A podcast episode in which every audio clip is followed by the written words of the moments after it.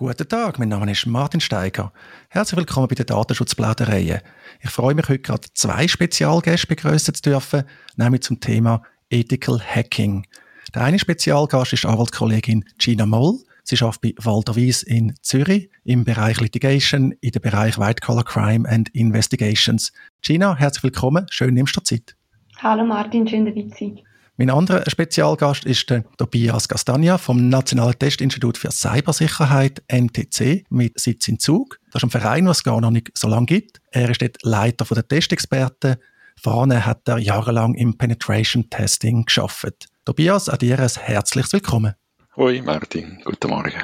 Der Grund, dass wir heute zusammengekommen sind, ist ein Rechtsgutachten. Nämlich ein Rechtsgutachten, das Walter Wies für das Nationale Testinstitut für Cybersicherheit kürzlich erstellt hat über die Strafbarkeit von Ethical Hacking. Das ist Ende Juni 2023 veröffentlicht worden. Die wir in den Shownotes verlinken, auch ein paar Links zu den beiden heutigen Spezialgästen. Bevor wir dort einsteigen, Tobias, das NTC, was ist das? Was macht das eigentlich? Ja, genau. Also das NTC, Nationales Testinstitut für äh, Cybersicherheit, ist ein Verein, der gibt es seit äh, 2020 im Kanton Zug und wie der Name sagt, kümmert sich um das Testing von Cyber äh, im Bereich Cybersicherheit. Und ähm, was speziell macht, oder eben, man muss ein bisschen unterscheiden zwischen äh, Auftragsprojekten, oder, wo man tut im Auftrag von einem Auftraggeber System testen und schauen, ob die Cybersicherheit äh, gegeben ist oder eben Initiativprojekte. Und das ist sicher etwas, was NTC speziell macht, sind die Initiativprojekte. Das heißt, äh, wir haben da keinen Auftraggeber, wir tun selber die Initiative ergreifen und tun Sachen testen, die sonst nicht getestet werden. Das ist genau, glaube ich, eine gute Zusammenfassung auch vom NTC oder wie testen, was sonst nicht getestet wird. Zum Beispiel es Marktversagen gibt, wo es praktisch kein Incentive gibt, etwas zu testen aber es trotzdem gesellschaftlich relevant wäre, zu wissen, auf was verlassen wir uns, was brauchen wir da für digitale Produkte, bevor es niemand macht, was heute oft der Fall ist, dass man einfach nicht weiß, ob die Produkte sicher sind. Da möchte das NTC eingreifen und die Initiative ergreifen und das testen. Ja, vielen Dank für die Zusammenfassung. Es ist noch interessant, ich habe selber so in Bezug zum NTC, ich habe damals in einer Arbeitsgruppe mitgeschafft, wo dann am Schluss das Konzeptpapier resultiert hat. Das hat geheißen, ein Konzeptpapier zur Schaffung eines Prüfinstituts für vernetzte Geräte unter dem Gesichtspunkt der Cybersicherheit. Von dem finde ich sehr spannend, dass das sich dann auch materialisiert hat. Man schafft ab und zu eine Arbeitsgruppe mit, wo dann nichts rauskommt. Und darum finde ich das sehr schön, das zu sehen. Tobias, Sie haben auf Ihrer Website eigentlich recht viele Informationen veröffentlicht. Ich finde, äh, Sie sind sehr transparent. Was mich noch interessiert, das NDC ist einerseits ein privater Verein, aber wenn man es so ein bisschen anschaut, wer ist dabei, wer finanziert, ist es schon fast parastaatlicher. Ist das richtig? Ja, geht ein bisschen die Richtung. Es ist ein Verein tatsächlich, und, äh, aber im Moment die Finanzierung kommt äh, praktisch 100 Prozent äh, vom Kanton Zug es macht, äh, ist jetzt einfach eine Anschubsfinanzierung ähm, für den Aufbau. Längerfristig äh, macht es wahrscheinlich mehr Sinn, oder da sind wir noch auf dem Suchen, wie wir das werden finanzieren, aber da macht es wahrscheinlich mehr Sinn, wenn das etwas ist auf nationaler Ebene, weil eben, wie der Name sagt, wir wollen auf nationaler Ebene tätig sein. Aber ähm, im Moment ist es der, der Kanton Zug, der da in Vorleistung geht und uns überhaupt ermöglicht, das aufzubauen. Und da sind wir sehr dankbar, dass das möglich ist. Wenn man auf der Website sich informiert, sieht man auch mit dabei oder beteiligt schon an der Florian Schütz, der Cybersicherheitsdelegierte vom Bund. Könnte man vielleicht auch ein bisschen böse sagen, ihr macht das, was der Bund selber nicht will oder kann? Ich weiß nicht, ob man das so soll oder kann sagen, aber es ist sicher, es gibt eine gewisse Zusammenarbeit, oder? Es gibt einen Austausch. Aber gleichzeitig ist, auch, ist uns sehr wichtig, dass es auch eine klare Training gibt. Oder es gibt zum Beispiel keine Finanzierung oder sonst, dass man irgendwie äh, auf gesetzlicher Ebene oder sonst irgendwie Abkommen oder was äh, gebunden wäre oder Sachen müssen einhalten, muss vorgegeben werden vom NCSC oder von sonst etwas. Aber es gibt ähm, einen guten Austausch regelmäßig, äh, was wir machen, äh, wie wir können unterstützen, was sie machen, Resultate und so weiter. Das heißt, konstruktive Zusammenarbeit, definitiv. Damit schlage ich vor, kommen wir zum Gutachten, was eigentlich ein spannendes Thema ist. China haben das Gutachten veröffentlicht, als Walter Wies, als eben bekannte Anwaltskanzlei in Zürich, gemeinsam mit den Anwaltskollegen Michael Isler und äh, Oliver Kuhns. Das war Ende Juni gewesen. Das eigentliche Gutachten ist 70 Seiten mit allem drum und dran. Aber jetzt alle, die zulassen und sagen, oh, so viel kann ich nicht lesen. Also es gibt auch ein Executive Summary. Es hat auch Medienmitteilungen gegeben. Also es ist fast schon, äh, wie wenn man so ein AI-Tool nutzt und sagt, nimm das Gutachten und tu es irgendwie in verschiedenen Längen zusammenfassen. oder das so früher im Deutschunterricht, oder ist zum Teil auch die Aufgabe gewesen, das gleiche Thema unterschiedlich zusammenzufassen. Also das ist da sehr gut gelungen, finde ich.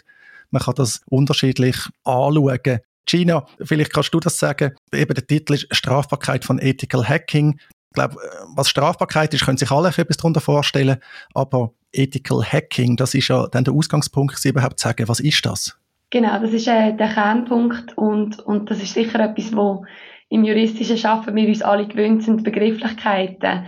Da muss ich sagen, ist die Zusammenarbeit, insbesondere Instruktionsgebung mit dem NCC auch sehr spannend gewesen, weil das ist natürlich ein Themenbereich, wo sich die juristische Tätigkeit extrem mischt mit dem technischen Bereich. Also wie definieren wir technische Begriffe so, dass sie juristisch fassbar sind? Und da fängt es schon an mit dem Begriff ethisches Hacking. Wie soll man das definieren? Ist das gleich definiert, wie, wie das, ich sage jetzt in der Industrie, die Leute würden definieren? Wir haben jetzt da klarerweise uns probiert, so nah am Gesetz wie möglich aber auch so nah an der Tätigkeit vom NTC, wo es ja darum gegangen ist, zu beurteilen in diesem Gutachten. Und die Definition, die wir jetzt gewählt haben, ist wirklich die, dass eigentlich ein ethischer Hacker jemand ist, wo eben potenziellen Tatbestand vom Hacking, wo wir dann noch sprechen können, erfüllt, aber der eben wirklich nur zum einzigen Zweck vom Aufdecken von Sicherheitslücken ähm, würde erfüllen, wo es also wirklich primär und zwar äh, nur darum geht, die Sicherheitslücke aufzudecken. Da kommt keine Selbstprofilierung ins Spiel, da kommt keine Bereicherungsabsicht ins Spiel. Das ist wirklich ein bisschen die Einschränkung, die wir da gebraucht haben. Tobias, aus eurer Sicht, wie sehen ihr das mit dem Ethical Hacking? Man redet zum Teil auch von Whitehead Hacking. Ist das das Gleiche? Ja, ich glaube, da könnte man wahrscheinlich eine Sendung füllen, schon nur mit dem. Äh, ich glaube, man vereinfacht jetzt in dem Fall und sagen, sagen wir, dass es das Gleiche ist. Ich glaube, kann man schon so, wenn, dann wären es nur Nuancen.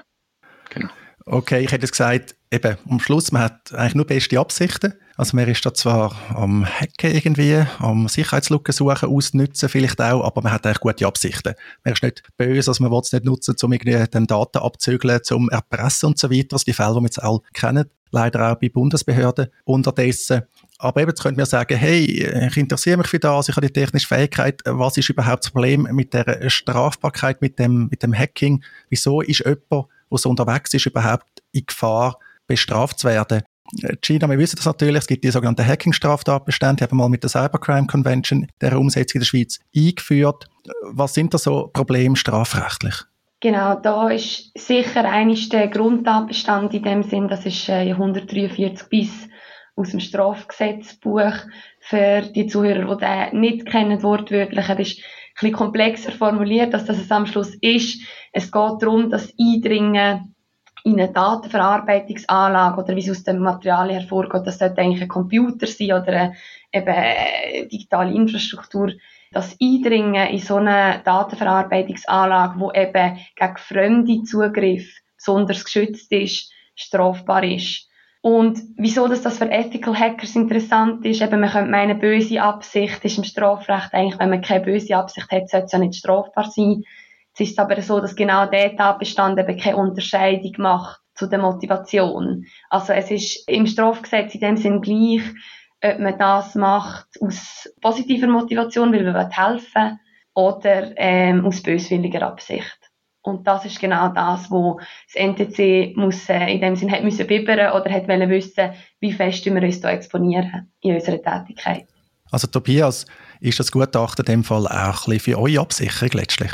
Ja, schlussendlich schon, weil äh, eben wir haben gewusst, ähm, wenn wir mit so Sachen, mit so einem Initiativprojekt ähm, anfangen und, und die durchführen, kann das ähm, rechtliche Probleme mit, mit sich bringen, oder? Äh, das ist eigentlich jedem Pentester, jedem Hacker, jedem Bugbounty Hunter ähm, ist das ist das bekannt, dass das ein Problem kann sein. Aber wir haben irgendwie gefunden, es muss eine Lösung geben, es muss eine Möglichkeit geben, um das auch fürs Gute zu machen, oder? Weil äh, es ist eine gute Sache, man auch die Reaktionen von den Leuten, immer wenn man erzählt, was man machen will, sagen alle, ah, so eine super Sache. Und es wäre so schade, wenn man das jetzt nicht könnte machen, oder? Darum ist es wichtig, irgendwie müssen wir eine Lösung finden, auch gegenüber meinen Mitarbeitern. Oder? Ich muss das, ich darf jetzt das Team aufbauen von, von, so, von so Tester. Und da ist bei jedem Bewerbungsgespräch ist immer die Frage, oh, mega cool das machen, würde mega gern, aber äh, wie machen ihr das überhaupt? Dürfen ihr das überhaupt? Und äh, jetzt, das ist mal eine super Grundlage, um da zu beantworten, ja, unter denen und den Rahmenbedingungen wird das möglich sein. Jetzt gehen wir davon aus, man ist in dem White Hacking, in dem ethischen Hacking tätig, man ist vielleicht auch erfolgreich, also man findet etwas, äh, man verhält sich auf die eine oder andere Art und Weise, es kommt zu einem Verfahren. Das können wir jetzt gerade überspringen, oder? Verfahren, irgendwie Hausdurchsuchung, Einvernahme Polizei, aber irgendwann steht man vielleicht vor Gericht, weil die Staatsanwaltschaft sagt, ja, wir müssen im Zweifelsfall ja anklagen und wir wollen, dass das Gericht mal die Frage klärt ein Ergebnis oder vielleicht das Hauptergebnis vom Gutachten ist, dass Ethical Hacking unter Einhaltung von gewissen Rahmenbedingungen straffrei ist. China. Und ich glaube, das ist wirklich das Spannendste eigentlich. Was sind denn die Rahmenbedingungen und wie belastbar sind die? Genau, das ist sicher die Quintessenz von dem, was wir herausgefunden haben. Oder im Strafrecht, wir handeln immer ab äh, der Erfüllung von einem Tatbestand. Und da ist es einfach, da muss man sagen, eben, der Tatbestand ist, ist schnell erfüllt durch das, dass die Motivation nicht eine Rolle spielt. Das heißt sogar bei einem Versuch, du hast jetzt gesagt, wenn man etwas findet, aber sogar, wenn man würde probieren einzudringen und es nicht würde schaffen und die Schwelle zum Versuch überschritten wäre, hätten wir das Problem. Und es ist ein Antragsdelikt, das muss man auch noch sagen. Also, wir gehen eigentlich grundsätzlich nicht davon aus, dass jemand einen Antrag stellen. Aber für die Fälle, wie du sagst, wo man dann vor Gericht landet, und das ist eigentlich der Kern von dem Gutachten, haben wir jetzt ausgelegt, unter welchen Bedingungen, dass sich eben ein ethischer Hacker könnte auf einen Notstand berufen der Notstand ist ja ein Rechtfertigungsgrund, ein gesetzlicher, wo, wo auch im StGB geregelt ist. Und das ist eine sehr abstrakte Bestimmung.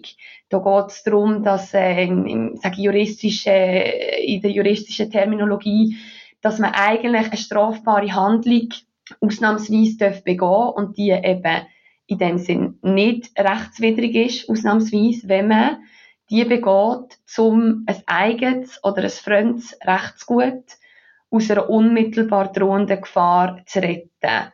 Und das tönt sehr abstrakt, aber wir haben das in unserem Gutachten, darum ist es vielleicht auch so lang, muss man sagen, probiert abzubrechen und wirklich die einzelnen Voraussetzungen auseinanderzubeindeln. Also wir haben da einerseits die Bedrohung von einem individuellen Rechtsgut, das wäre jetzt in unserem Fall, wenn man sich vorstellt, das sind äh, Systeme, die funktionieren, die haben Nutzer, die Nutzer haben ihre Daten auf diesen System und das System ist ja eigentlich eben gegen fremde Zugriff gesichert. Die Frage ist dann, wie gut. Und da wäre das geschützte Rechtsgut, wo wir, wo ein NTC würde, würde probieren zu schützen über ihre Handlungen, eben der sogenannte Computerfrieden. Das ist ein bisschen, äh, ein spezieller Begriff, er lehnt ein bisschen an, an Hausfrieden geht eigentlich darum, es ist die Integrität vom System, also dass ich als Systemnutzer, Betreiber kann entscheiden, wer auf mein System Zugriff hat und wer nicht. Der Schutz von dem äh, System ist in dem Sinne steht im Zentrum. Die unmittelbare Gefahr hatten wir äh, dann dort, dass man kann sagen, okay, wenn, wenn so ein System eben Lücken hat im Sicherheitsdispositiv, dann ist es einem böswilligen Hacker ein Licht, der kann morgen da rein eindringen, oder? Und das ist die Gefahr und, und die Unmittelbarkeit, wo man nicht wissen, ob der in einem Jahr kommt, in zwei Jahren kommt oder morgen, die begründet sich eben durch das. Das ist die sogenannte Dauergefahr.